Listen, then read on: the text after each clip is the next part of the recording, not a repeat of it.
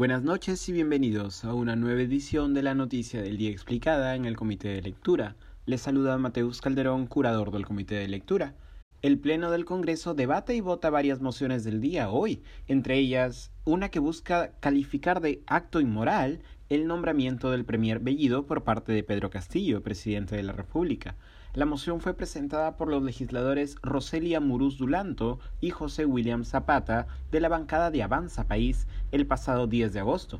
Según la misma, la resolución suprema con la que el presidente Castillo designa a Bellido como presidente del Consejo de Ministros, cito, constituye acto inmoral y de rechazo de todos los peruanos.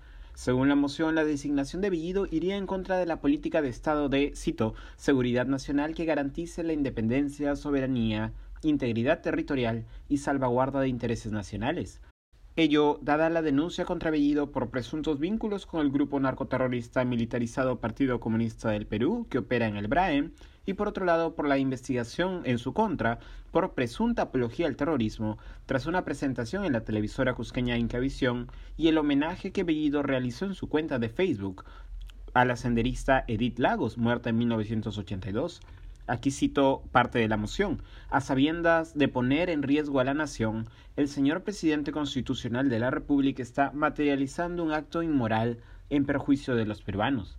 Tal documento también ha sido leído como una sugerencia de eventual vacancia por incapacidad moral contra el propio presidente Castillo.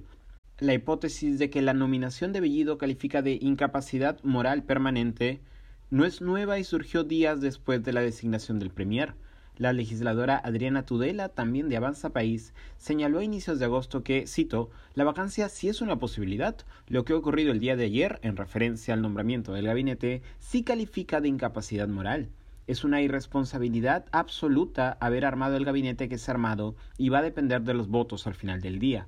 Esta semana la legisladora Amuruz presentó otra moción por acto inmoral, esta vez por la designación de Iber Maraví como ministro de Trabajo por presuntamente pertenecer a Movadef y CONARE. Consultamos con el constitucionalista Edward Dyer, quien considera que las mociones, y aquí lo estoy citando, no constituyen elementos que vinculen, promuevan o sirvan como insumo justificatorio de una eventual vacancia por permanente incapacidad moral. Para Dyer existen dos razones que lo impiden.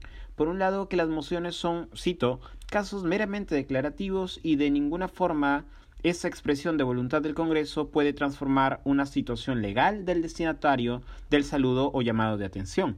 Por otro lado, que el juicio sobre la incapacidad moral permanente agrega dos vallas importantes, explica Dyer. Primero, la carga de argumentar que la incapacidad es permanente y que no solo se ha dado un acto inmoral, y dos, el hecho de que debe haber un fundamento que debe ser deliberado por todos los congresistas en una sesión expresamente dedicada a dicho asunto. En otras palabras, la prueba que necesita el Congreso para justificar la incapacidad moral permanente no puede ser la propia declaración suya, tiene que brindarse razones en el marco de una deliberación especialmente diseñada para dichos fines.